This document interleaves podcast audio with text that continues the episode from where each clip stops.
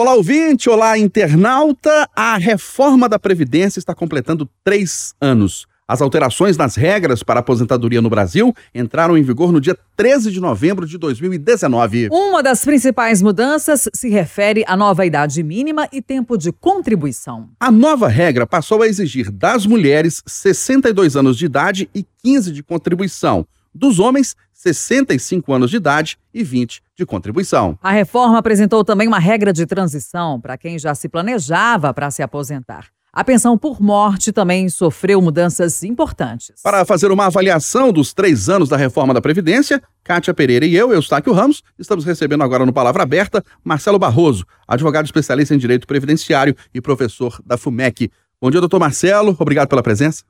Bom dia, Eustáquio. Bom dia, bom dia, Kátia. Bom dia, doutor Fernando Calazans. É um prazer estar aqui mais uma vez para tratar desse importante assunto sobre a reforma da Previdência, que completa agora três anos de existência. Bem-vindo, professor. Vamos dar as boas-vindas também a Fernando Calazans, advogado, mestre em administração pública, com ênfase em previdência dos servidores públicos. Bom dia para o senhor. Obrigada pela participação aqui nesse debate. Bom dia a todos. Esperamos ter um debate bastante profícuo acerca deste tema tão importante para a sociedade brasileira, que é a reforma da Previdência. Começando com o doutor Marcelo, para o trabalhador, para o aposentado, para o pensionista, três anos de reforma da Previdência, a vida melhorou ou piorou, doutor Marcelo? Eustáquio, é, piorou muito. Eu digo, começando pelos pensionistas, o valor do benefício na reforma da emenda à Constituição 103, ele chega a cair é, vertiginosamente, chega a ser um percentual de 30% que a pessoa receberia no sistema anterior. É, em relação à aposentadoria, né, você disse no início da fala que a mulher se aposenta aos 62 anos de idade e o homem com 65, quer dizer, três anos de diferença entre um e outro. No entanto, para que a mulher tenha o mesmo valor de benefício que o homem, ela tem que trabalhar o mesmo tempo que o homem, é, qual seja 40 anos de contribuição. Tem, então teve uma diferença, sim, na idade, né, e que reduziu, era de 5 a, a diferença, passou a ser 3 a diferença, mas tratou de uma forma bem ruim para a mulher em relação ao cálculo do benefício que tem que trabalhar igual ao homem. Então, na nossa avaliação, em termos de previdência, de proteção social para a, os segurados e pensionistas do, do INSS e também da, da previdência do servidor, que também foi duramente modificada, uh, foi uma perda em termos de direitos sociais. O senhor sempre foi um crítico, né, na época em que a reforma da Previdência estava em discussão. O que a gente está vendo hoje está dentro da expectativa do senhor três anos atrás ou até piorou?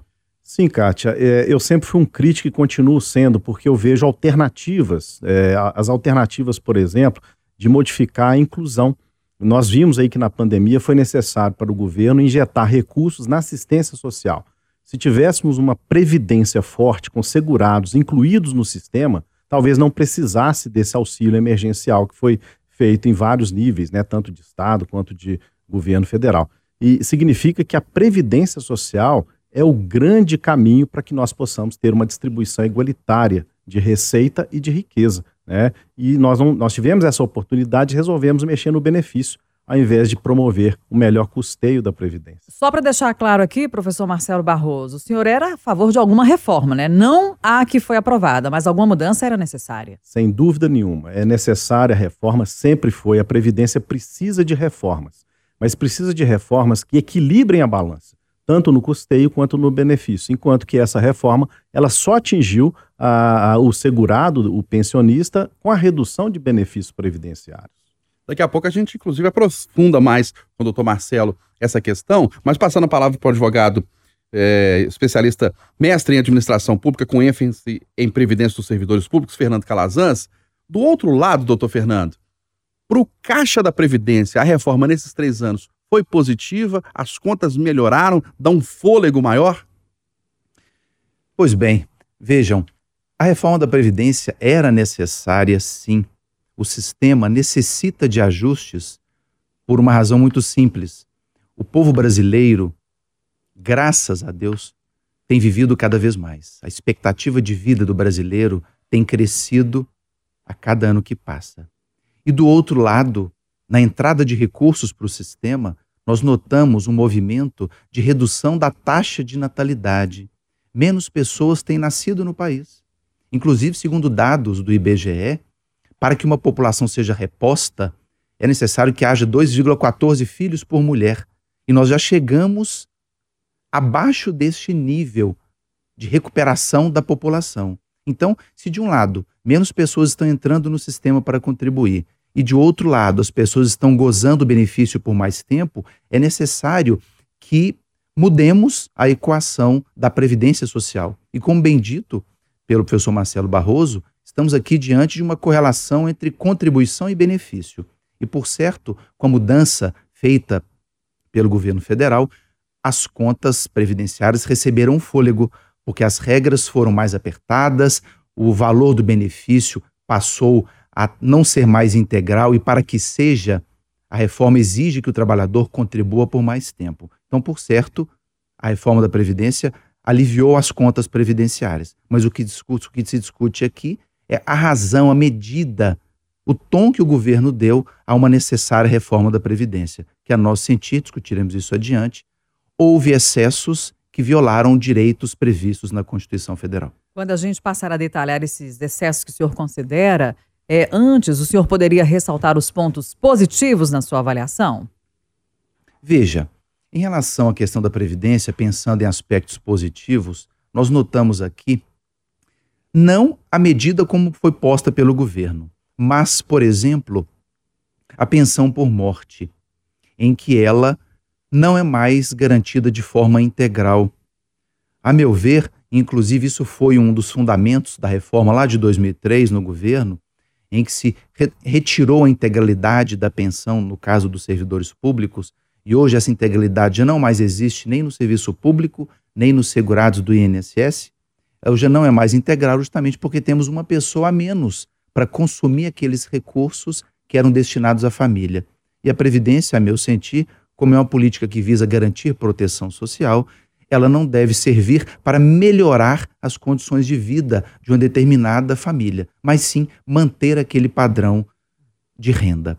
Em relação à pensão. Em relação à aposentadoria, por exemplo, Cátia, a gente pode pensar na questão relacionada à idade mínima que foi criada no INSS. No serviço público, já se exige idade mínima desde 1998 para as pessoas se aposentarem. E no INSS, não existia a exigência de idade mínima. Havia pessoas que se aposentavam com 45 anos de idade, 48 anos de idade, em plena capacidade para o trabalho. E a Previdência foi feita para amparar as pessoas que não têm capacidade para o trabalho. Então, compreendo que houve sim uma adequação, uma aderência a este conceito de Previdência, de forma a exigir uma idade mínima. Só que aqui eu não concordo com a idade mínima posta pelo governo mas a necessidade de se criar uma idade mínima veio em boa hora para o nosso país. Então, no regime de previdência antes dessa reforma de 2019, havia, na opinião do senhor, distorções, erros que prejudicavam as finanças? É não que prejudicavam as finanças, né? Permita-me. Na verdade, a gente tem que olhar para a previdência como uma política de proteção social. E no caso, ela precisa proteger a quem de direito. A Constituição possui um princípio que é o princípio da seletividade, ou seja, a previdência deve ser garantida para quem dele necessite daquele benefício, daquela prestação social. E uma pessoa com 45, 48 anos de idade, em plena capacidade de trabalho, não poderia ser beneficiada por uma aposentadoria voluntária. Então, por esse sentido, reconhecendo que não se poderia garantir este benefício para este tipo de população, para essas pessoas, quando eu postergo o direito de acesso ao benefício por derivação de um ajuste no modelo previdenciário, as contas são beneficiadas. Mas não por essa razão que devemos pensar uma reforma da Previdência. É, professor Marcelo Barroso, recentemente foi divulgado que a reforma da Previdência nesses três anos produziu um efeito de uma economia né, para as contas do governo. O senhor concorda? Produziu mesmo? E, segundo o próprio governo, uma economia até maior que o esperado? É, Kátia, eu discordo e o meu raciocínio é simples. Imagina, então, que o governo teve que gastar um, é, uma série, uma enormidade de recursos no sistema de assistência social. Se ele tivesse aplicado esses recursos, por exemplo, que ele gastou na assistência social, no incremento da previdência social, que faz parte do mesmo plexo que a Seguridade Social, que é composta de saúde, assistência e previdência. Então, se tivesse gasto na previdência com o professor Fernando Calazans disse aí, uh, o governo justifica algumas medidas de reforma por conta do crescimento, né, da, da taxa de reposição. A, a pessoa, é, é, o, o, brasileiro, ele começa a viver mais. Então nós precisamos de taxa de reposição de pessoas que contribuem para sustentar o sistema. Mas o governo esqueceu que tem uma, uma série de pessoas, e são muitas as pessoas, que estão à margem do sistema, que deveriam ter sido incluídos no sistema. Então a verdadeira reforma era uma reforma de inclusão, de transformar pessoas que estão na condição hoje de assistidos, recebendo recurso, para a condição de contribuintes da Previdência com trabalho, emprego e renda. Se tivesse feito uma política de trabalho, emprego e renda, incluindo essas pessoas na Previdência, uh, o custo da, da, Previdência seria muito menor. Né? Então, é, é, concluindo essa ideia do raciocínio, se tivesse pegado esse recurso, aplicado na inclusão social, transformado os assistidos em contribuintes, a Previdência teria, sim, um, um, um custo, né, um custeio muito mais amplo do que aquele que está tendo com a queda ou a diminuição nos recursos que estão sendo gastos. Mas, o. Assim. Mas na visão do senhor, o desequilíbrio em alguns momentos das contas da Previdência, ele vem desses, dessas contribuições, dessas contribuições que são pagas para pessoas que não contribuem ou não contribuíram para a Previdência? Não, é, não é propriamente isso. A ideia é, a, a pessoa, nós temos uma mão de obra, certo? E essa mão de obra pode ser potencializada. As pessoas precisam trabalhar, precisam de emprego, precisam de renda e transformar essa, esse trabalho, esse emprego e essa renda nessa remuneração e sobre ela aplicar a contribuição previdenciária, nós vamos estar aumentando a receita e inclusive a receita de quem vai precisar desses recursos na assistência. Eu tenho um incremento na previdência e um incremento na assistência. Eu melhoro o fluxo do recurso. O problema é pegar o recurso e gastar diretamente na assistência sem que ele haja ou tenha retorno, sabe, Eustáquio? Então o importante é ter uma base fundamentada, uma receita, porque a pessoa vai continuar tendo renda, vai continuar tendo trabalho, vai continuar tendo o seu emprego, a sua remuneração e vai poder continuar contribuindo. Então, essa ideia do envelhecimento da população, sim, é um motivo para nós mudarmos a Previdência, mas não sem antes incluir as pessoas que estão à margem do sistema previdenciário. E não se faz a, a, a essa inclusão sem uma política associada, que é de trabalho, emprego e renda. É, doutor Fernando Calazans, neste momento, muitas prefeituras estão discutindo se fazem adesão ou não a essa reforma da Previdência de 2019, né? E atende, no momento, principalmente a iniciativa privada. Qual é a avaliação que o senhor faz? Cátia, veja bem, nós temos hoje em funcionamento no país quase 2.200 regimes próprios de previdência social, que amparam servidores públicos, titulares de cargo. E essa reforma que veio tão somente para o INSS e para os servidores federais lá em 2019, ela ainda não foi feita por grande parte dos estados e municípios, principalmente os municípios. E com isso, as contas previdenciárias dos estados e municípios passam por situações mais delicadas, porque não conseguiram implementar a sua reforma.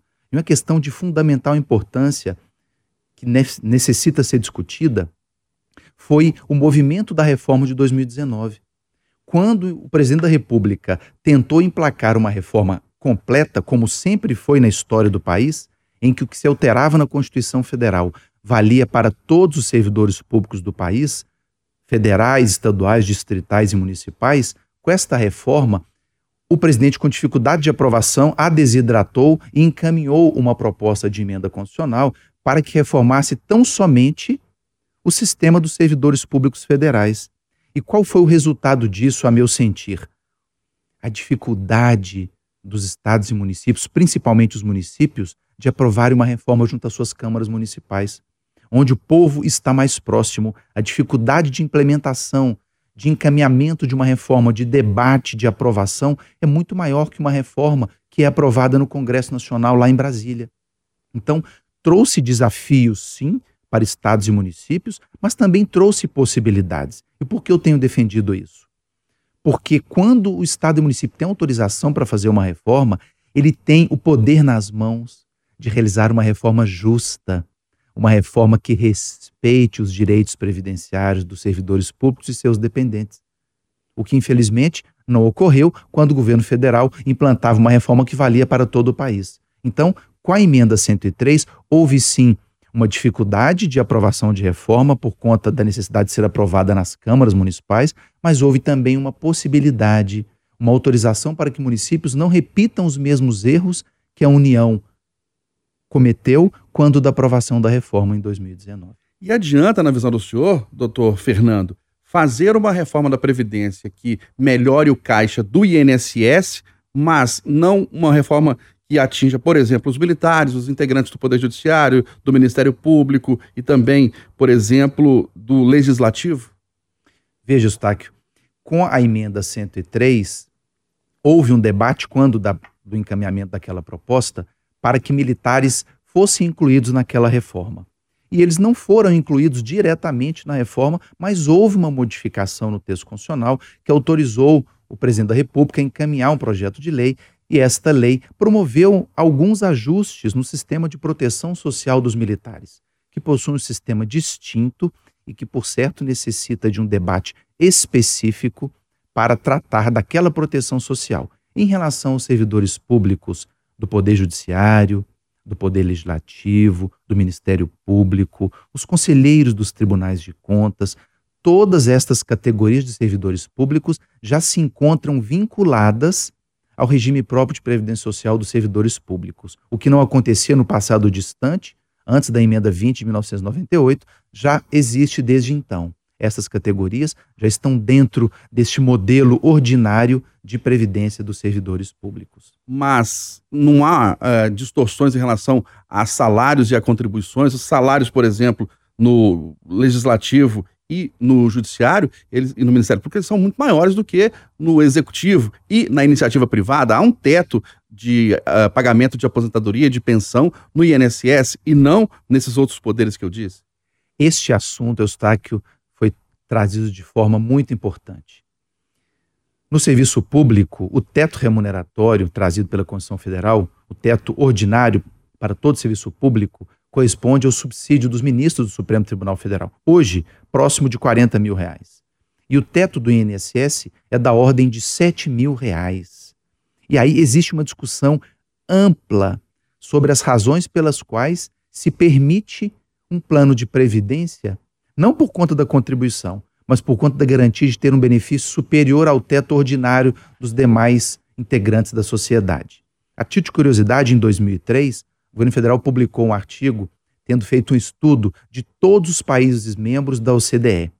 E lá ficou evidenciado, naquela ocasião, já há quase 20 anos, que foi abandonada a lógica de um regime específico para os servidores públicos. E aqueles países que ainda não o fizeram já haviam feito um sistema de aproximação das regras com as regras do regime geral.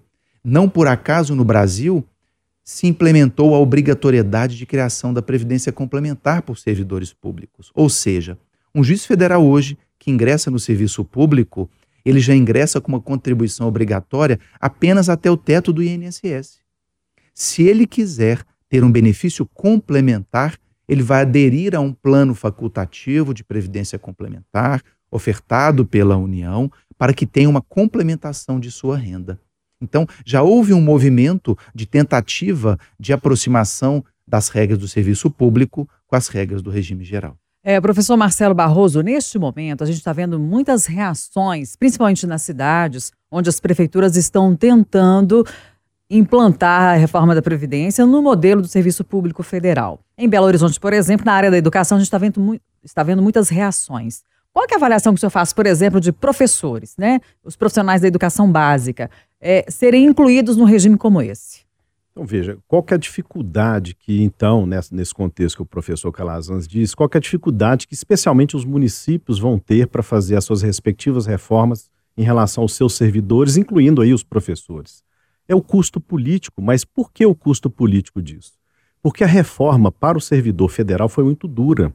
Ela trouxe, por exemplo, duas regras de transição apenas para os servidores federais. É o que a gente chama de regra de pontos e regra de pedágio. Regra de pontos é soma de idade com tempo de contribuição, que começa ali com 85 para mulher ou 95 para o homem e vai chegando até 100, 105. Quer dizer, a, a, mulher e o homem vão ter que completar idade e tempo de contribuição somados com 100 pontos e 105 pontos. É, é, é um, um, um ponto, uma pontuação muito alta. E para os servidores que têm direito à regra de pedágio, o pedágio é 100% é do tempo que faltava para se aposentar. Muitos servidores, só para você ter uma ideia, Kátia, faltavam quatro meses para se aposentar, vai ter que trabalhar mais cinco anos. Essa reforma para os servidores federais foi muito, muito nociva. Se os municípios replicarem essas mesmas regras no âmbito municipal, é, como disse o professor Calazans, o prefeito está perto ali do seu eleitor, ele vai ter uma dificuldade política de implementar essa, essa regra, porque ela é duríssima e só se preocupa com a questão do benefício, não se preocupa com a questão do custeio. Então a solução é, e isso é importante que os municípios saibam, e só para dar um dado aqui, é cerca de desses 2.200 municípios que têm regime próprio, que o professor Fernando disse, uh, cerca de 1.800 ainda, 1.800 ainda não fizeram as suas reformas, ainda devem fazer as suas reformas. Mas eles podem, dentro da sua autonomia municipal, fazer a reforma que atenda aos interesses do município e sejam compatíveis com os interesses dos seus servidores também e os professores também com tratamento diferenciado em relação à educação infantil, ensino fundamental e médio, eles podem ter um tratamento sim mais justo e mais econômico com a sua profissão. Para a gente finalizar, doutor Fernando Calazans, o senhor disse que a reforma da Previdência de 2019 deu um fôlego para as contas do INSS e corrigiu distorções. Ela tá, essa reforma da Previdência ela está pronta, está finalizada, no sentido de que não precisamos de mais reformas, ou com o passar dos anos e das décadas, novas reformas têm que vir para ir se adequando à realidade da sociedade? Estáquio, é, a Previdência ela está embebida numa sociedade que, por natureza, é dinâmica. Então, por certo, reformas virão tempo adiante. Em relação a esta reforma, o que eu tenho chamado a atenção é o quão foi dura em relação à aposentadoria por incapacidade, antiga aposentadoria por invalidez, prejudicou severamente o povo brasileiro. Para vocês terem uma ideia, alguém que se invalida hoje no, na iniciativa privada, com até 20 anos de contribuição, vai ter um benefício correspondente a 60% do seu esforço contributivo. Imagine, uma pessoa com uma média de 3 mil reais de uma aposentadoria, esperando ter uma aposentadoria voluntária, é acometido de uma doença, se invalida permanentemente para o trabalho, vai ter uma aposentadoria de 1.800 reais, quase a metade, no momento crucial da sua vida, com aumento de despesas, com a questão relacionada à sua incapacidade, os seus problemas de saúde. E quando analisamos a questão da pensão por morte, a situação ainda fica muito pior. Foi um abuso praticado pelo governo federal.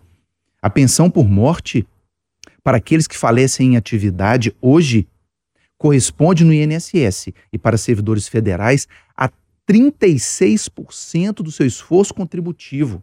Um terço. Imagine um cidadão que contribua com um valor correspondente a 100% vai ter um benefício de 36% do seu esforço contributivo. Isso fere o princípio do caráter contributivo do sistema previdenciário, que por natureza tem uma essência retributiva. Não por acaso, foram juizadas inúmeras ações diretas de inconstitucionalidade junto ao Supremo Tribunal Federal questionando esta regra. E o julgamento está suspenso em face do pedido de vista feito pelo eminente ministro Ricardo Lewandowski. É, professor Marcelo Barroso, fala-se até de uma reforma da Previdência já para o ano de 2030. O que, que o senhor fala assim, de necessidade de ser revisto ou qual é a sua expectativa de outras mudanças? Então, Kátia, a, a Previdência ela, ela é um, uma constante reforma. É necessária a reforma, sim, sempre a reforma, mas não só a reforma supressora de direitos. Esse é o ponto importante. É, é importante também nós pensarmos que a Previdência é uma forma de proteção à família.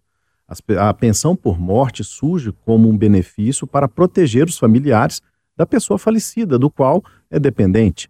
Então é importante que a reforma venha não só para suprimir, mas para ajustar os excessos, aqueles cometidos nas reformas anteriores que foram supressivas de direitos, para que possa então ajustar de um modo equânime e cumprir o seu papel social, que é o de prestar um benefício no momento em que a pessoa mais precisa, na incapacidade, na morte, na aposentadoria, né, para que a pessoa tenha condições efetivas de sobrevivência e vida. Nós estamos encerrando mais esta edição do Palavra Aberta. Debatemos os três anos da reforma da Previdência. Recebemos o advogado especialista em direito previdenciário, professor da FUMEC, Marcelo Barroso. Doutor Marcelo, obrigado pela sua contribuição, pela sua presença. Um forte abraço. Um abraço, eu que agradeço, Cátia, Eustáquio, aos ouvintes, doutor Fernando, um prazer estar aqui. E fica aí o nosso abraço fortemente para que a Previdência seja cada vez mais uh, uma, uma distribuidora de renda e de riqueza de forma efetiva. Obrigada, professor Marcelo Barroso. Agradecemos também pela presença a Fernando Calazans, advogado, mestre em administração pública com ênfase em previdência dos servidores públicos. Obrigada pela presença. Ótimo sábado. Eu que agradeço pela presença, Kátia, Eustáquio, doutor Marcelo, Barroso, ouvintes, e que eu gostaria de deixar aqui um alerta para a sociedade. Defendam seus interesses sociais. A Previdência, como dita pelo professor Marcelo Barroso, é uma política que foi feita para a proteção da família. Portanto, devemos sempre defendê-la e lutar contra direitos que estão sendo retirados pelo governo federal. E lembrando a você, ouvinte, internauta da Itatiaia, que quiser ouvir novamente Palavra Aberta, perdeu algum trecho, você pode acessar as nossas plataformas digitais e também os nossos canais de áudio, inclusive o Spotify, principalmente o Spotify. Lembrando que o Palavra Aberta vai ao ar todo sábado, 8h30, no Jornal da Itatiaia.